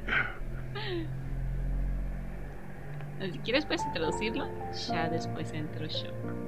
Ah, ok, ok. Thank you so much, darling. Ah, he estado hablando mucho, pero... Pero ok. En la semana, hace dos semanas, hicimos la encuestita de eh, qué reseña vamos a hacer esta semana. Y ganó, bueno, eran dos contendientes, uno repetía, era El Príncipe Cruel de I can't remember the author. ¿Quién Holly Black. Holly Black y Chaos Walking de eh, Patrick Ness. Ganó por muy poco, dude. Por muy poco ganó este el Príncipe Cruel. So, Patty esta semana nos trae una bonita reseña. Yo, eso sí les digo, yo no conocía el libro, no sé de qué trata, no es la primera vez que lo escucho, así que vamos a ver qué nos dice, qué nos puede decir Patty. So, eh, the mic is yours, darling. Thank you. Okay. Eh, el Príncipe Cruel, seguramente algunos de ustedes ya lo escucharon, eh, o ya lo leyeron, o al menos han visto por ahí algún arte o un fan art, I don't know. Pero eh, la escritora es Holly Black. Igual lo conocen de las crónicas de Spiderwood, si no mal recuerdo. Y también por ahí tiene una saga compartida con Cassandra Clare. O sea, está dentro del grupo de estos escritores como bestsellers juveniles. Ok. Sí, llamémoslo Cassandra Clare, a Anna Todd y algunas otras, ¿no? Stephanie Meyer. Ajá, exactamente. Igual se va por este este género fantástico, la señora. Y esta es una trilogía. Es El Príncipe Cruel. Ok. Eh... yo, El Príncipe Cruel. ah, Y el Príncipe Cruel 2. El Príncipe, Príncipe Cruel, Cruel 2 3. y El Príncipe Cruel 3. Exactamente. Así se llaman, compas. No, no es cierto. es El Príncipe Cruel. eh, el Rey Malvado de Wicked, de Wicked King. Y Ajá. Queen of Nothing, que es Reina de Nada. Ok. Suena muy decadente. De una vez te digo, suena muy decadente la historia. un poco, es que es la onda de esta saga. Ok. O sea, es que no has llegado todavía a la parte de Jamas em, con los Fey, o sea, con estas hadas, porque es algo muy curioso. Con, con Jamas, las hadas son eh, puestas como estas criaturas súper fuertes, eh, guerreras a más no poder, que sí son muy hermosas, pero tienen más comportamientos humanos. O sea, también se ven guiadas mucho por sus emociones. eh, fuera de aspectos físicos y de que viven más tiempo que los humanos, no hay otra diferencia. O sea, algunos puede que tengan poderes de que controlen, no sé, el agua, el viento, lo que quieras, eh, cosas de elementales, o leer la mente, o cosas similares, ¿no? Pero también hay otras que no tienen poderes. Así que eh, yo las veo más como si fueran humanos. O sea, siento que son hadas muy humanizadas en ese aspecto. Ujú. Holly Black lo que hace son unas hadas que no son humanas realmente. Eh, sí tienen estas emociones y a veces se ven guiadas por, por ellas, pero atienden más a sus deseos y caprichos. Son muy caprichosas. Eh, no necesariamente son guerreras. Son mucho de estar en su mundo porque lo que hace Holly es que no crea un mundo diferente al nuestro, sino que eh, abre un, un espacio para que existan esta, esta raza alejada de los humanos. O sea, tenemos al mundo humano, al mundo básicamente como el primario, y hay como una especie de portal tipo cazadores de sombras, Ok. algo así. Eh, ella también maneja los mundos separados, básicamente. Sí pueden llegar a, a encontrarse, pero realmente residen separados, humanos y, y hadas, ¿no? Lo que sucede en este mundo es... No sé si has escuchado esta onda de que muchas veces las hadas cambiaban a sus hijos. Los dejaban Mm. en lugar de un, de un bebé humano y se llevaban al bebé humano al mundo de las hadas. Nope. De hecho, lo que. al- algo de ese tipo de folclore me suena mucho germánico, pero no. O sea, seguramente el rey de, de los duendes. Ajá. Hay- había, había una canción de. bueno, una. No sé, canción o algo así de Wagner, creo. Que era sobre el rey de los elfos. Que justamente algo así de que robaban niños. O algo así. Algo así. Topas esta otra em, obra teatral que es la de Peer Gynt. Dude, I cry with Pure Gent. Ok. De Eh, Ibsen. I love it. Ajá. ¿Recuerdas más o menos cómo eran estas hadas? Que atienden mucho más al folclore, o sea, a lo ya establecido dentro de estas le- leyendas y cómo tienen construidas a las figuras. am, es que, Fey, sí puede llamarse Fey como tal. O sea, son Mm. diferentes, tanto visualmente, o sea, no se parecen a los humanos. Son pueden tener el color de piel diferente, estaturas diferentes, pueden tener ciertos rasgos de otros animales. O sea, Wait, realmente- are we talking about the Pierre Jean de Ibsen, verdad? El, esta, esta obra de este muchacho que es medio torpe, que es muy distraído. Sí, ¿verdad? Es este. Sí, sí, sí, sí. Sí. Ay, De que no me también- de las hadas. No, No ok, bueno, también se topa con criaturas mágicas. A ver, voy, voy por mi libro, pero sí, keep, keep talking. Yeah. Ok, entonces, eh, estas son las hadas que presenta Holly Black en El Príncipe Cruel. Ok. En, en nuestros protagonistas tenemos a las gemelas que son mestizas, porque su mamá sí era humana, pero su padre era hada. Y son Jude y Taryn. Tenemos también a el príncipe cruel, nuestro príncipe cruel que sería Cardan, Ok. y a su círculo de amigos que son Valerian, Locke y Nicasia. Todos Ay, qué bonitos nombres, ¿eh? Son Tienen muy nombres bonitos muy nombres. bonitos, Ujú. pero son criaturas repulsivas realmente. Son. Son horribles. o sea, son nada caprichosas, a más no poder, muy groseras, que odian a la figura humana por completo, las ven como criaturas inferiores. Eh, les gusta jugar los juegos que ellos quieran, ¿no?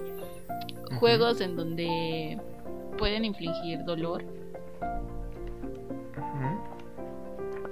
Así que son hadas eh, muy diferentes a lo que maneja James. Ah. Tenemos que estas morritas. Oh no, perdón, me equivoqué. Ah, son tres hermanas. Son Vivi. Taryn y Jude, que son las últimas dos, son las más pequeñas y son gemelas.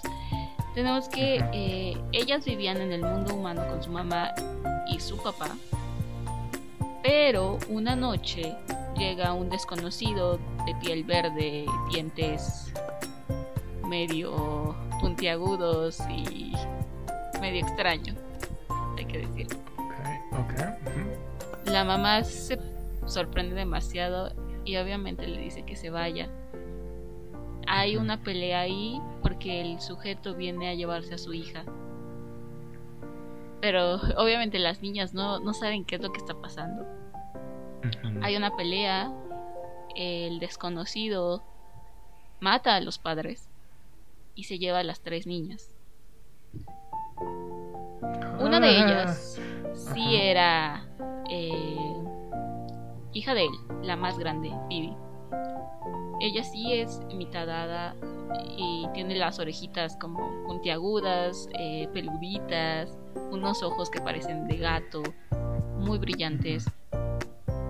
Y luego están las otras dos niñas, que ellas sí son humanas, pero el sujeto este que se llama Madoc, esta hada decide no dejarlas porque primera son hermanas de, de su hija, segunda porque eran hijas de la humana a la que amaba y tercera porque pues siendo bestial no es tan bestial como para dejar a estas dos niñas eh, sobrevivir por su cuenta después de haber matado a sus padres, ¿no? Ah, casual, ¿no? Sí, ya sabes. Entonces, pues son criadas por el asesino de, de sus padres. Ah, Eh, ellas no a tienen beautiful poderes. relationship. beautiful Yes, of relationship. course. indeed. No tienen poderes ellas. Así que tienen que cuidarse un montón de las hadas, desde que se tienen que poner eh, ciertas vallas alrededor del cuello para que no les hagan encantamientos. Ah, no tienen que comer cierta fruta porque para los humanos básicamente o es mortal o puede causarte ciertos efectos que son perjudiciales para ti. Y pues se rodean de todas las demás hadas. Como si no hubiera ningún problema, crecen con ellas, pero obviamente las tratan como a sus inferiores, ¿no? Puede que ellas sean eh, las hijas, llamémoslo, adoptivas de Madoc, que es como el general de guerra de las hadas. Pero no por eso eh, las van a tratar bien. Entonces tienen que abrirse camino por su cuenta. Terrin es como la gemela dulce que trata de, de, llevarse bien con todos y por eso les aguanta todo. O sea, todas las groserías que le hagan, ella las aguanta. Como para no caerles todavía peor. Y Jude. Jude es una chica que no se deja. es completamente opuesta a Terrin. Ella sabe que puede que sean gemelas, pero su, ella siente que su hermana es más bonita y tendría más suerte casándose con, con una hada. Pero sabe que ella no quiere esa suerte y también sabe que le sería muy difícil conseguirla. Así que lo que ella quiere es volverse parte de las fuerzas de lucha, básicamente. Quiere volverse eh, de la guardia de la realeza. Así que ella entrena. Ella toda su vida ha entrenado para lucha en combate, lucha espada, cualquier tipo de arma, ella es lo que ha luchado. Y tenemos que eh, este joven príncipe tiene otros hermanos, tiene, no me recuerdo, como otros seis hermanos, que no son de la misma madre. Y todos son como candidatos a el trono una vez que el rey muera. Los seis. Ajá, los seis son candidatos. Aquí no importa eh, las edades. Lo único que importa es que seas el más fuerte. Así que aunque tú seas el menor, así tengas siete años, básicamente, si logras demostrar que eres más fuerte que el resto de tus hermanos, la corona es para ti. Suena muy trivial, ¿sabes? Pero bueno. Ajá. Y está también la onda de que em, la corona de las hadas solamente puede ser pasada a esa línea de sangre. No puede tomar el trono alguien ajeno a la familia, nada por el estilo. Así que tiene que ser entre ellos. El morrito este, que sería como de la edad de de Jude y Terrin, que es Cardan. Básicamente a él no le importa el trono, él es un bueno para nada. Ah, sería como el más débil de todos sus hermanos. Tiene mal carácter, no se lleva bien con nadie. Eh, de los altos funcionarios en cuanto a la ley de las hadas, eh, no lo respetan. Mm. Nadie lo ve como autoridad, así que no lo ven como contendiente al trono. Dude, that's pero, sad, pero bueno. Sí, o sea, el, el morrito tiene un montón de problemas, ¿no? Y es como este personaje que tuvo un pasado demasiado difícil y que al final terminó volviéndose a piece of shit. Como igual método de defensa. Uh, he turns into a fuckboy. Ah, no necesariamente, porque no se mete con nadie. o sea. Ah, ok. O sea, simplemente es grosero con todo el mundo. O sea, él le vale. Tampoco es que ah, que relacionarse con otros. O sea, simplemente. Eh, no sé si, si podamos encajarlo dentro de Fuckboy. Yo creo que no. Pero bueno, eh, he's a piece of shit, definitely. Ah, pasa algo. Que el rey muere. Y necesitan encontrar al, al sucesor, you know. Así que empieza una guerra entre quién va a ser el siguiente, porque hay dos hermanos que son los que quieren el trono y a los otros realmente les vale, o sea, ellos nada más quieren seguir teniendo como los privilegios. Pero pues para asegurar, ¿verdad? Que los hermanos no vayan a querer quitarte el trono, pues que empiezan a hacer? Empiezan a matar a los hermanos. Mm, casual. casual. Entonces, al final solamente eh, quedan dos. El que creían que no iba a sobrevivir, o sea, Cardan, que Lee se salvó de la masacre porque ¿qué fue? Creo que al baño o estaba muy borracho como para que lo encontraran. O sea, está creo que tirado abajo de una mesa ebrio y no lo encontraron. O sea, el sujeto es de lo más decadente, más no poder. Y se salvó por Mm. eso. O sea, mientras él estaba todo tirado abajo de una mesa, estaba la masacre más no poder en, en el palacio. Pero bueno, despierta, se da cuenta de que sus hermanos están muertos. Él es uno de los sobrevivientes. Y también, otra de las condiciones para la corona es que te tiene que coronar otro miembro de tu familia. Así Pero todos ya- están muertos. Exactamente, o sea, quedó uno vivo. Y Cardan. Así que ahora el hermano tiene que conseguir que Cardan lo corone. O Cardan tiene que ser coronado. Cualquiera de las dos que pase primero. Aquí Tabrin lo que va a hacer es buscar cuál es el lado ganador para quedarse con ese lado que no le vaya mal en la vida estando con las hadas. Porque número uno, si se regresa al mundo humano, ya no encaja con el mundo humano. Además de que se tendría que ir sola porque sus hermanas no se irían. Tiene que encontrar la forma de más o menos salvar a sus hermanas, cuidarlas y de paso cuidarse a ella. Es ah, algo curioso el libro. Eh, puede que no tenga tal vez la mejor trama, tiene algunos plot twists que están muy buenos más adelante. El personaje de Cardan es, sí, demasiado decadente. eh, tiene muchos problemas. No lo considero fuckboy. Pero sí es, es algo triste y muy conflictivo. Dude, ojalá y en el mundo de las hadas también ex- existieran los, los psicólogos y los terapeutas. Everyone, go to therapy. ¿Sabes? ¿Cómo es eso de matarse entre todos? Ah, oh my god. Es que, además, eh, si algo me llamó mucho la atención de este de esta saga, número uno Ujú. sí fue la forma en que presentan a las hadas, porque digo, no es, no son nada humanas, que es lo que había venido encontrando por ahí, sino que son, son nada, son criaturas, es una raza completamente diferente a la humana que atiende a otros motivos eh, físicamente son diferentes. ah, su mundo es completamente diferente. Se manejan igual por horas. Tienen eh, una organización que es solamente una monarquía, pero también la forma en que es pasada. Obviamente no atienden a que sea tu familia. Simplemente podría decir que no tienen escrúpulos. Entonces es interesante ver que la mayoría de los personajes son así. ujú. y tienes a muy pocos humanos, o sea, tienes básicamente a dos humanas únicamente existiendo con todo este resto de criaturas que las matarían sin, sin dudarlo. Y no hay una razón para que las maten, simplemente las matarían y ya, porque sería divertido. Entonces, me llama mucho la atención esas hadas.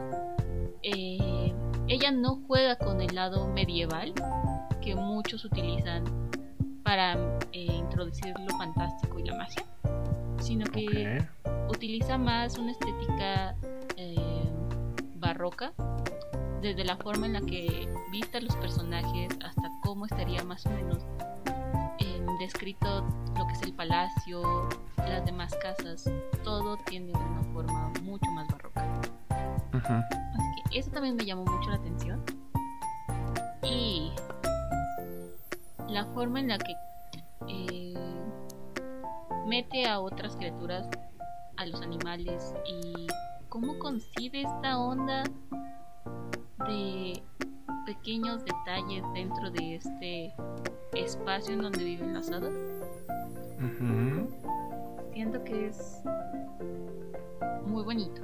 O sea, tenemos de que para moverse pueden ir en sapos. que son sapos gigantes, porque ellas no se hacen chiquitas, las hadas no son chiquitas.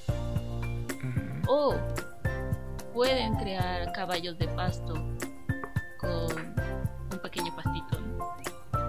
Entonces, eso también se me hace muy bonito. Y también se me hace interesante la relación que tiene Jude con Maddox, que es el asesino de sus padres, que básicamente ella crece con él. No lo quiere, pero sí lo respeta mucho y se vuelve primero de sus figuras a seguir y posteriormente de sus figuras a, a derrotar. Entonces me parece eh, interesante cómo es que logran funcionar estas dos figuras humanas con un montón de figuras fake que no tienen nada de humano. Y después, cómo logra ganarse de cierta forma el respeto de todas ellas y cómo se involucra el resto de las criaturas. Porque una de las amigas de este sujeto Cardan, bueno, que ni siquiera sé si llamarlo amiga, simplemente como de su grupo de seguidores, conocidos, no sé.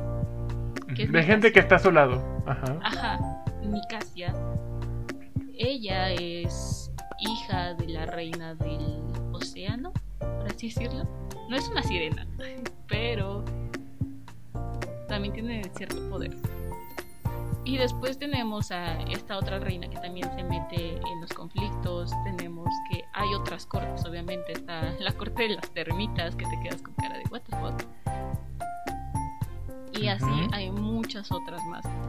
Entonces, me parece interesante y también este hecho de que se apega mucho al folclore. Hay demasiado. Em, algo que creo que sí está muy, muy, muy derivado del folclore es esta onda de que las hadas no pueden mentir y de que no pueden usar hierro o el hierro les quema la piel Ok. ella sigue mucho estas cuestiones. Eh, esas hadas definitivamente no pueden mentir. Pero eso no quiere decir que no encuentren la forma de engañar. También no pueden utilizar el, el porque el hierro porque les quema. Súper sigue eso. Y no sé si eso fue eh, idea 100% de Holly Black de seguir este lado del folclore o se vio inspirada a seguirlo debido a Cassandra Clare, porque hasta donde sé Cassandra Clare también respeta esta, este tipo de hadas. Me acuerdo que en el segundo libro iban al mundo de las hadas. En, ¿Cómo se llama? Ciudad de Huesos. No, es este. A ver. El primero de Cazadores de Sombra es City of Bones. El segundo es City of Ashes. Ajá, en Ciudad de Ceniza. Sí visitaba, me acuerdo. El reino de las hadas. Sí, sí, sí, sí. Creo que iban Clary, Simon y. El, el, el gang. Pero no me acuerdo por qué iban. Pero sí, en City of Ashes es donde van por primera vez a, al mundo de las hadas. Ajá. Sí, además Jimena me ha contado un poco de la última, bueno, no, la penúltima saga, la de, de Dark Artifices, creo. Ajá. Yeah. That one. donde meten más a las hadas, ¿no? Y atienden mucho este esquema de hadas, de que no son realmente humanas, siguen otros principios, eh, no tienen escrúpulos, no pueden mentir, pero aún así pueden engañarte muy bien. Y también se rigen por cortes. Algo que realmente me parece muy interesante es que, por ejemplo, si te vas al folclore, las cortes de las hadas no están regidas, o sea, no es patriarcado, es un matriarcado, ambas cortes, la Uncili y la Cili. Y por alguna razón, Holly Black y Cassandra Clare no manejan a ambas como matriarcado, sino que Holly las tiene como patriarcado a todas y Cassandra tiene una y una. Ok. Entonces me parece curioso, pero sí. yo quería encontrar precisamente este tipo de hadas. Que no fueran humanas, que fueran diferentes. Y me gustó ver cómo las ponía Holly. Porque es completamente diferente. O sea, son. Son horribles. Son unas criaturas horribles. Pero muy interesantes. Así que si quieren ver hadas, definitivamente no del estilo de Disney. Vayan a ver a Holly Black. Bueno, a leer a Holly Black. O al folclore germánico, porque sería más. pertenece más al, folclo- al folclore germánico, ¿no? Sí. Sí, ¿no? Sí, es Sí. más folclore germánico, así que vayan y revisen también a Henrik Ibsen. Creo que ya lo habíamos, a, a Ibsen ya lo hemos mencionado también antes, ¿no?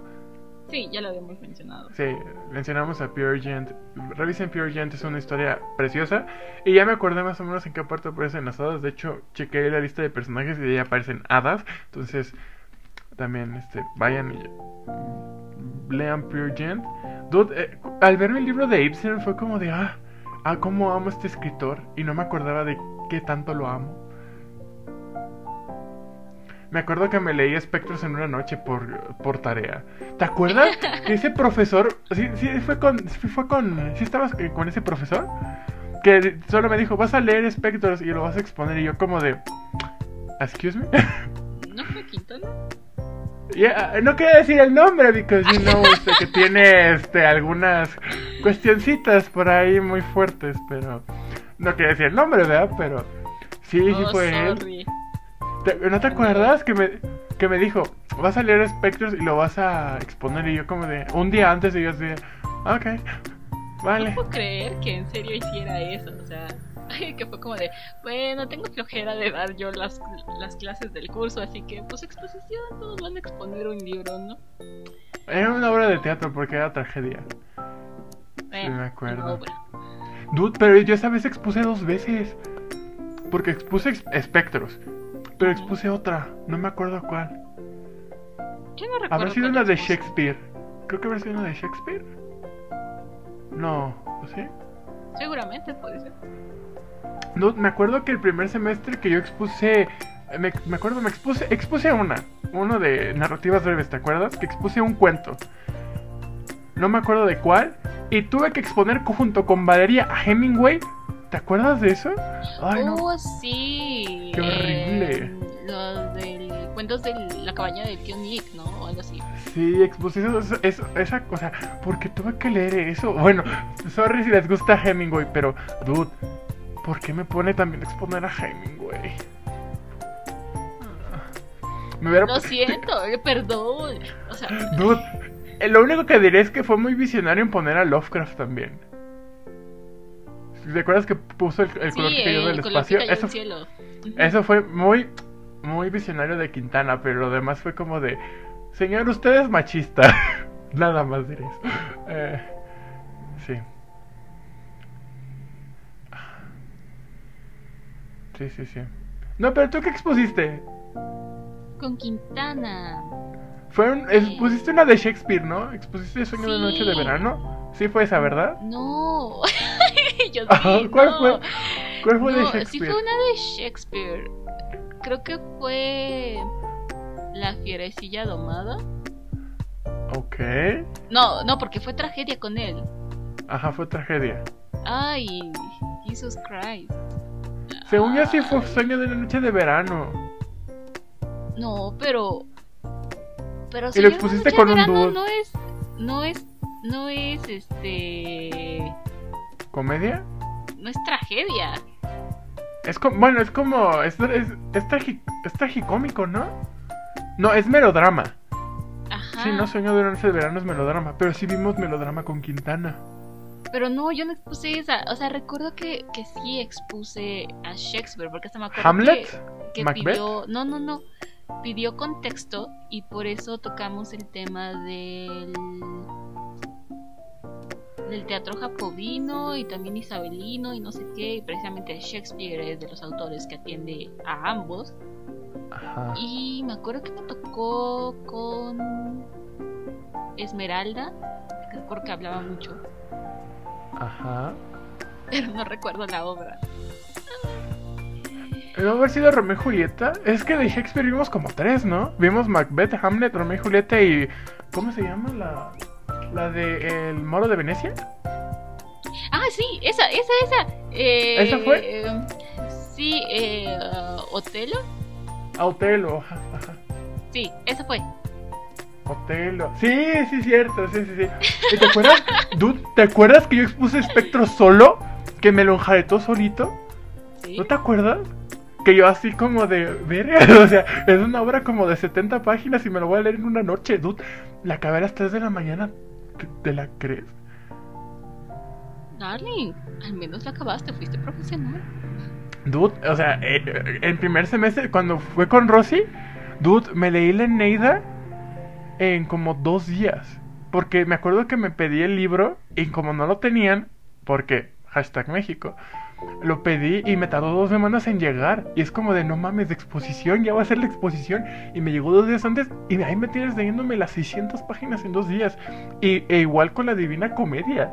¿Te acuerdas que Rosy dijo, no va a ser completa? Y yo como de, solo puede ser el infierno, por favor. Y Rosy, no, completa. Ah, dude, me leí completo todo. ah. Ay, como quiera Rosy. Rosy, my heart belongs to you. Claro que sí, nuestros corazones, ambos. Sí, También sí, te sí. pertenece el mío, Rosy, junto con Lobato My Queen. Ah, Lobato Queen. Chef Kisses a sus materias. Y también a David, obviamente. Este, pero. Pero sí, dude. Wow, qué, qué grandes recuerdos, ¿eh? Eh, pero, no, según yo, aparte de Espectros, expuse otra. Pero no me acuerdo cuál. ¿Qué obra habré expuesto aparte de Espectros? Darling, no lo recuerdo. Ah, Eh, eh. y ya vamos en el minuto 41. Oh my god. I'm so sorry porque creo que desvié muy cabrón el tema. Just a little bit. Pero a ver, tell me, o sea, regresando al libro, ¿lo recomiendas? Sí. Eh, Sí lo recomiendo. Si quieren toparse con este tipo de hadas diferentes. Y también con ah, protagonistas que no son como estas ah, damiselas en peligro.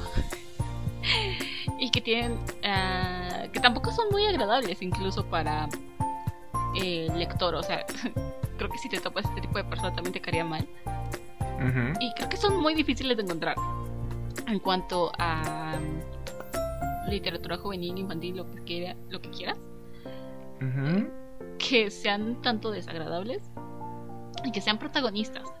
Creo que es un poco difícil. Entonces, lo recomiendo. Está muy bueno. Eh, digo, tiene plot twists muy interesantes. Y además los libros están muy cortitos. También tiene material extra. eh, si los personajes escriben cartas, porque te digo que es como muy onda media barroca cool. Ujú. También eh, te las agregan dentro del libro, ¿no? Qué cool. Eh, ¿Qué más? También, si no me recuerdo, cada vez que empieza un nuevo capítulo te ponen fragmentos, ya sea de alguna canción, como que viene dentro de algún libro de folclore de hadas. También te lo añaden ahí. Está muy bien cuidado eh, visualmente hablando. Tiene un mapa. Recuerden que cualquier libro de fantasía que se respeta tiene un mapa. Of course. of course.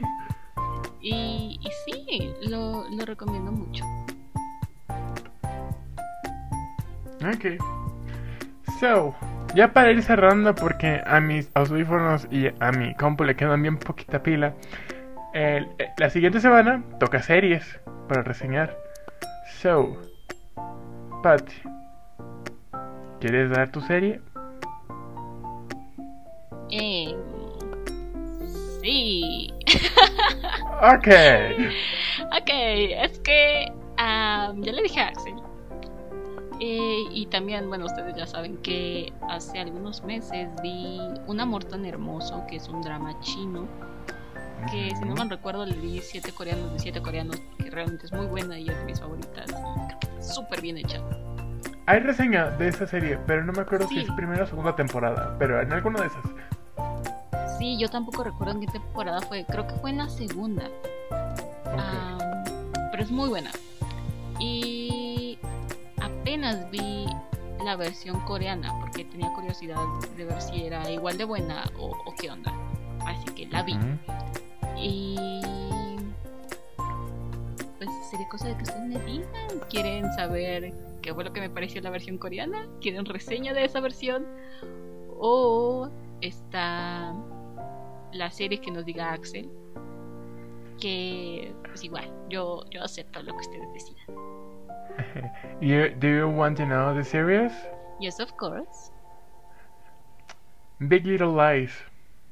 Ok, este, en este momento les digo que la próxima reseña sí es Big Little Lies. Claro que sí. Este ya no está en tema de discusión. Ya, así tal cual. O sea, ¿me vas a apoyar en la reseña de Big Little Lies? Así tal cual, ya. Sí, sí, sí, yo jalo. bueno, voy a poner la votación de todas maneras, ¿ok? Ok, está bien, perfecto, me parece bien. Sí, Pero, dude, no la esperabas. Let's be honest. Bueno, tal vez sí, no sé. Ah, ah, pero sí, es una gran serie, Big Little Lies. Pero bueno, amigos, ya, una hora 45, un episodio largo. Eh, sí, un episodio muy, muy largo. Em, ya es hora de casi de comer. Ya ahorita son las 4.40 de la tarde en nuestro viernes. Que, dude, y yo se lo dije a Patty cu- cuando comenzamos. O sea, me pone en gran mood el pensar, es viernes y grabamos podcast. Es como un gran, gran mood. Ya. Ya sé, es, es muy buen mood, definitivamente, se extrañaba. Sí, sí, sí. Siempre se extraña el podcast. Pero bueno, ya nosotros creo que ya sería todo por esta semana. ¿Verdad, Patty? ¿O falta algo? ¿No? Creo que es todo. Ok. So, eh, ¿cómo vamos a llamar este episodio? Antes.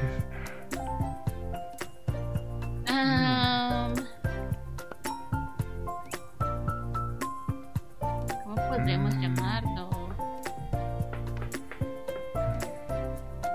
Cuando. Uf. No, yo iba a decir cuando Quintana. Pero, iba a decir algo que incluyera a Quintana, pero dije no. No. ah, cualquier cosa relacionada con ese señor, ahorita no. Am, no sé. Algo, que tenga que ver con las hadas, ¿no? Porque hablamos mucho. Bueno, hablaste tú y yo intenté como ahondar un poco más en cuestiones de las hadas. So, maybe we can talk about it.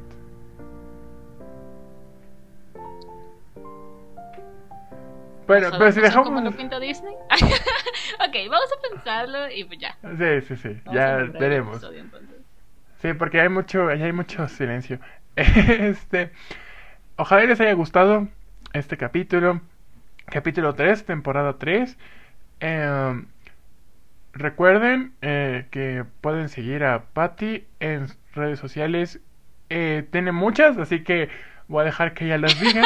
So, Ay, no tengo muchos, pero ok. Eh, me encuentran en, en Instagram y en Twitter como arroba trish-bs y también en Instagram como arroba boraje boraje-mx, que es mi tiendita de fan merch, por si gustan también ir a seguirla. Y cómprenle. Axel.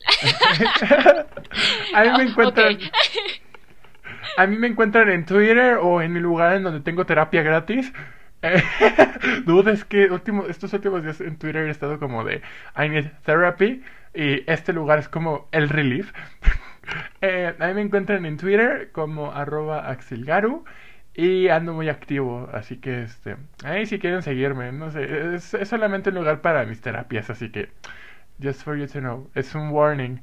Y pues eh, también es un lugar donde eh, hay fotos del tocayo, hay tirarle mierda al personaje de Mark en Drop y hay y tirarle flores a Vlad.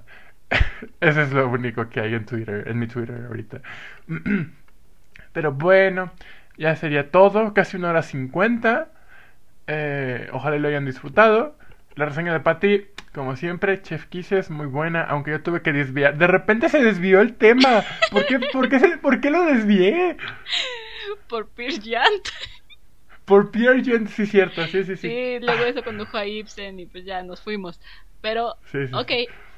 Eh, It was fine. ya sabemos Yeah. que no tenemos un hilo que seguir, así que estuvo bien. Ya. Ya. Y pues ya mi perrita ya acaba de ladrar, so it's done. Eh. Nos vemos la próxima semana y hasta luego. Adiós, cuídense mucho. Bye. Bye.